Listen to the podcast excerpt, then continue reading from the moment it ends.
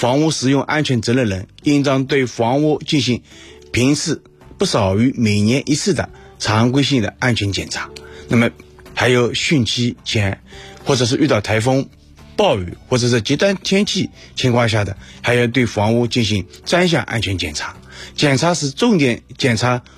外墙墙面、外窗、挑檐、公共出入门厅以及空调外机架、晾衣架、雨棚等外墙附属物。检查后还要如实记录检查情况，并流程备案备查的。